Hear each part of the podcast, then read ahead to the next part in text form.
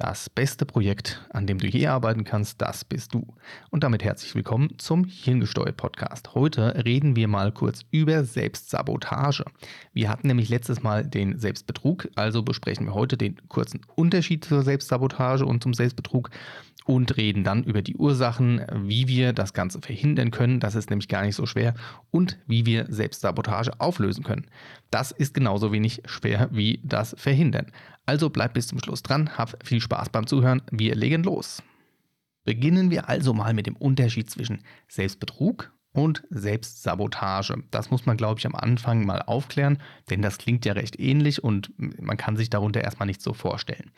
Der Selbstbetrug, das habe ich ja letztes Mal besprochen, das war die Fähigkeit, bewusst die Realität zu ignorieren und durch ein Wunschbild zu ersetzen. Und da habe ich auch als Beispiel genannt, meine ich, zum Beispiel das Gehalt. Wenn wir also, ich sag mal, 1900 Euro verdienen netto, dass wir uns das schönreden mit 2000 Euro. Oder dass wir bewusst brutto mit netto äh, vertauschen, um besser dazustehen oder um uns schön zu reden. Das ist zwar auch aktiv, aber da geht es mehr so um das Austauschen von realen Fakten, so zu einem Bild hin, dass es uns besser gefällt und wir uns damit wohler fühlen oder halt besser dastehen. Die Selbstsabotage hingegen, die ist wirklich so ein echter Feind in dir drinne, denn die hat ganz viel mit dir, deinem Verhaltens- und Denkmustern zu tun.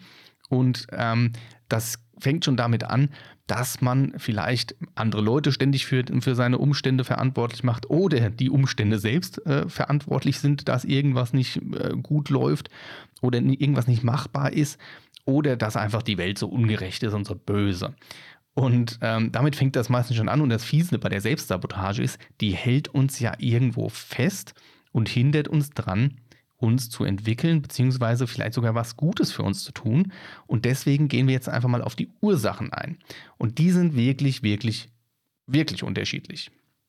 Und bei den Ursachen muss man sagen, das beginnt häufig echt schon im kleinsten. Und zwar allein schon damit, dass wir nichts tun, nämlich einfach in einer Situation drinbleiben und sie nicht verändern. Da nehmen wir als Beispiel mal die Beziehung, die eigentlich gar keinen Sinn mehr macht. Wir machen aber nichts dagegen. Wir dümpeln so im Alltag her, vor uns her und ja, machen einfach nichts. Wir wissen das, aber wir führen sie weiter.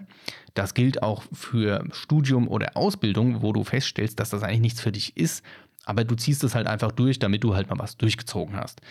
Oder dein Job, der macht dich einfach krank, mürbe, kaputt, müde und du änderst aber nichts aktiv dran, sondern bist die ganze Zeit nur am Rumnüllen und Rummeckern und immer sind die anderen schuld und die Umstände sind also blöd, aber du machst nichts. Nächstes Ding, beispielsweise, deine Wohnung gefällt dir nicht mehr und du ziehst nicht um, weil dann müsstest du vielleicht in eine andere Stadt ziehen und das wären fünf Minuten mehr Fahrzeit oder whatever, you name it, dein Ding. Ähm, und da muss man ganz ehrlich sagen, das sind so im Alltag so diese, diese kleinsten Dinge, wo wir eigentlich nichts gegen machen, zum Beispiel. Da fängt das häufig schon an. Wenn wir jetzt natürlich noch die anderen klassischen ja, Ursachen nehmen, die man würde ja in der Psychologie eher sagen, selbstschädigendes Verhalten darlegen, ähm, das wären zum Beispiel auch so Sachen wie nicht Nein sagen können und immer für alle da sein und immer ja, alles für jeden machen ähm, die Interessen anderer sind immer, immer vorrangig und immer besser und immer äh, sind die Bedürfnisse von den anderen wichtiger als die eigenen oder auch einfach nur Sachen aufschieben. Das sind auch so, ist auch so ein Klassiker, der dazu ähm, gehört zur Selbstsabotage. Also Sachen, die wichtig sind, die erledigt, werden müssten, die werden einfach nicht erledigt. Oder, was ich natürlich auch ganz gern nehme, und das ist auch ein wunderschönes Beispiel, neben dem sich selbst boykottieren, indem man sich immer seine Schwächen vor Augen führt und sagt, das kann ich nicht oder das geht nicht, das, was ich meine, was ich jetzt richtig gut finde, das sind diese Menschen, die immer alles negativ sehen, die immer anderen misstrauen und somit direkt mal alles Positive direkt am Anfang zu Beginn im Keim ersticken und somit ja nicht mal, ähm, nicht mal eine neue Beziehung aufbauen können. Also die lassen niemand mehr an sich ran, die lassen keine positiven Sachen an sich ran, die sehen immer nur das Negative. Das ist definitiv ein wunderschönes Beispiel auch für Selbstsabotage. Bleibt dabei gerade eben noch so ein bisschen die Frage, warum tun wir Menschen uns das überhaupt an? Warum sabotieren wir uns selbst? Und da scheiden sich so ein bisschen die Geister. Also man kann auf der einen Seite stehen da so ein bisschen die ungelösten Kindheitserfahrungen im Raum oder die schlechten Kindheitserfahrungen und auf der anderen Seite die, ja, das geringe Selbstbewusstsein. Ähm, natürlich kann das beides sein, es kann wechselwirken, es kann ähm, ja beides, definitiv beides auf einmal sein. Also man kann ja auch äh, Läuse und Flöhe haben. Und äh, das geht aber noch ein bisschen weiter. Das fängt nämlich relativ früh an in der Regel. Und das liegt so ein bisschen da drin, wie wir uns selbst sehen und wie wir unsere eigene Lebensgeschichte so ein bisschen verwirklicht haben. Und wenn wir dann aber mit unserem ja, Versagen, was wir ab und zu mal haben, ich meine, jeder Mensch scheitert mal an irgendeinem Punkt, oder mit unseren Schwächen konfrontieren, dann fangen wir irgendwie an, in so eine kleine Abwärtsspirale zu geraten und sehen uns irgendwann nach ein paar Erlebnissen plötzlich gar nicht mehr so als der ähm, ja, Held, in Anführungsstrichen jetzt mal ähm, gesagt, sondern tatsächlich nur als durchschnittlichen ähm, und unperfekten Menschen. Und das sorgt dann wiederum für Selbstzweifel irgendwann und die können auch größer werden. Das geht dann weiter mit Selbstkritik und äh, weiter auch mit selbsterfüllenden Prophezeiungen und, und, und, und, und. Und so geht das immer weiter runter. Und da muss man wirklich aufpassen, wenn man das nicht früh genug erkennt, dann neigt man dazu, sich chronisch selbst zu sabotieren. Und das ist so ein bisschen schwierig zu sehen, denn da muss man wirklich auch sagen, das sorgt dafür, dass man später im Leben häufig, also ich sage jetzt nicht falsch abbiegt, aber nicht unbedingt dort abbiegt, wo man eigentlich hin möchte. Oder halt viele Umwege nimmt und eben erst spät feststellt, dass man vielleicht irgendwas nicht so hätte machen sollen. Und jetzt will ich mal natürlich darauf eingehen, wie man das ein bisschen verhindern kann oder wie man es sogar effektiv verhindern kann. Und da ist ganz wichtig zu berücksichtigen, was man eigentlich ähm, sagt oder wie man mit seinen Worten umgeht. Denn Worte werden schnell in Anführungsstrichen zu Taten und vor allem haben Worte einen riesengroßen ja, Problemfaktor, ähm, sie sind wahrnehmbarer von anderen Menschen. Das heißt, man baut sich da vielleicht sein eigenes ähm, ja, Grab, ja, oder man legt sich halt die eigenen Steine in den Weg, wenn man das Falsche sagt.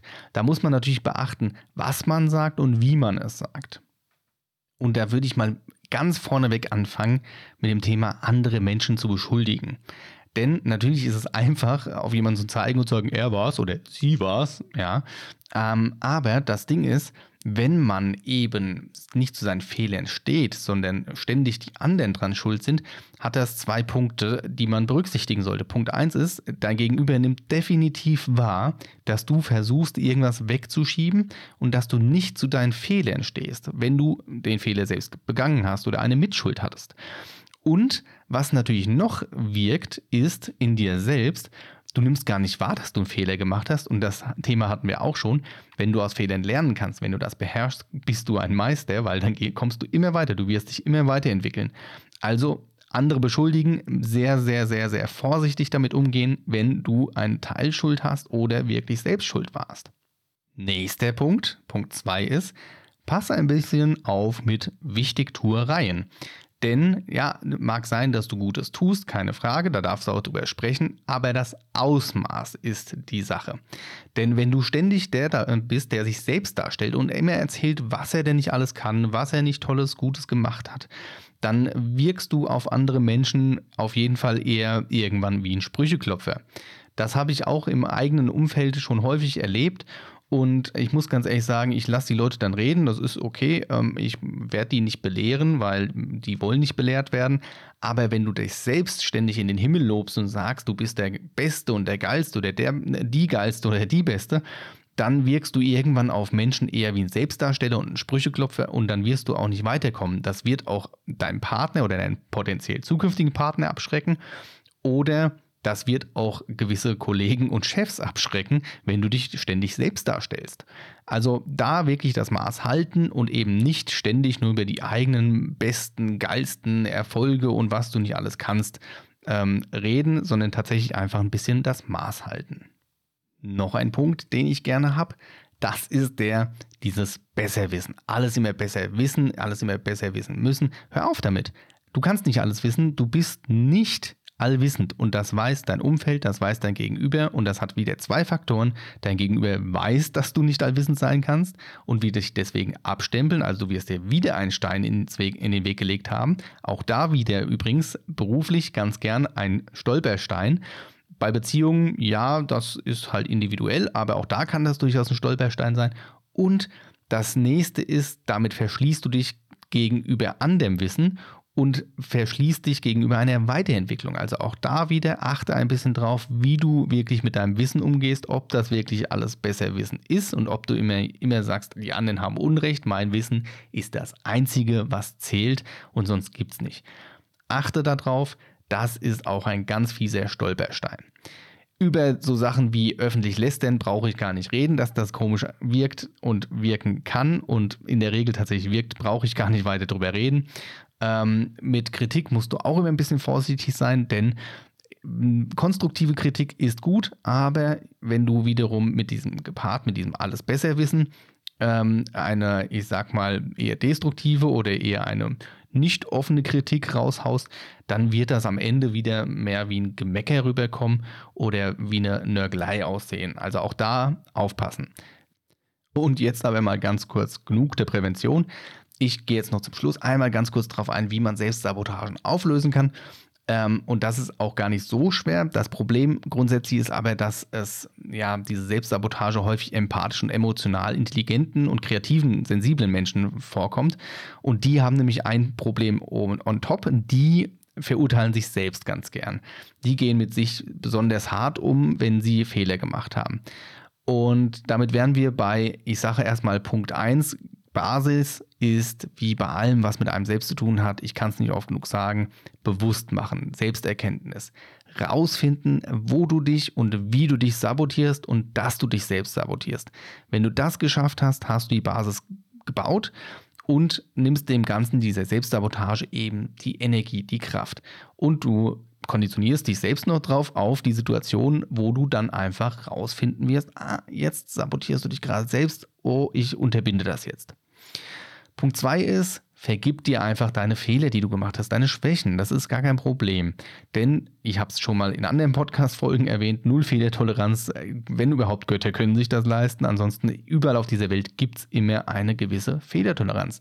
Perfektionismus ist Fehl am Platz. Natürlich, ein gewisser Perfe Perfektionismus ist okay, aber wenn du immer, immer, immer ein zu hoch gestecktes Ziel hast, wirst du nie da ankommen und das macht dich am Ende einfach kaputt und wird dich nicht glücklich machen. Und letztes Ding ist, hab keine Angst, eben voranzukommen. Angst hat jeder Mensch mal. Das ist völlig normal. Das gehört zum Leben. Angst kann man eigentlich gar nicht steuern. Das Ding ist, Angst ist ein Symptom und das kann man ein bisschen abändern, denn man muss sich bewusst sein, Angst kann einem erstmal nichts. Das fühlt sich mega unangenehm an, das ist keine Frage, aber wenn wir jetzt gerade um Vorankommen, also Entwicklung, du willst aus einer Beziehung raus, du willst dein Studium abbrechen, dein, dein, deine Ausbildung abbrechen, du willst den Job wechseln, irgendwas verändern und du verspürst so eine Angst drinne und suchst irgendwelche Ausreden, dass du es eben nicht machen kannst oder bleibst einfach drinne und verharrst. Achte mal drauf, wenn du Angst kriegst, sag dir einfach zum Beispiel, dass du ähm, bei Angstsymptomen merkst, okay, ich entwickle mich, ich schreite voran, ich komme voran, ich verändere etwas, das ist gut. Und dann wird diese Angst auch nicht mehr so präsent sein, sie wird dich nicht mehr so unter Kontrolle haben und schon wirst du einfacher vorankommen und bequemer vor allem. Also drei Punkte. Selbsterkenntnis ist der erste Weg zur Besserung. Habe ich eben gerade gesagt, kann ich nicht oft genug sagen. Punkt zwei ist, vergib dir, sei nicht so hart, wenn du Fehler gemacht hast, wenn du Schwächen hast, sei einfach nicht so hart zu dir selbst. Das bringt dich nicht voran, sondern vergib sie dir. Und der letzte Punkt, hab keine Angst voranzukommen. Hab keine Angst vor der Ungewissheit. Hab keine Angst vor der Angst. Ganz einfach. Wenn du Angst hast, gerade wenn du was verändern möchtest und du hast Angst davor, münzt das einfach um und sag einfach, hey, das ist nur ein Symptom dafür, dass ich mich entwickle und vorankomme. Gut. Lassen wir es für heute gut sein. Vielen Dank fürs Zuhören. Ich hoffe, du hast was gelernt und du hast Spaß gehabt, vielleicht ein bisschen. Bleibt mir also nur noch zu sagen, lass gerne ein Like und ein Abo da, wenn du es noch nicht gemacht hast. Ja, hab eine schöne Zeit. Bis zum nächsten Mal. Mach's gut. Tschö.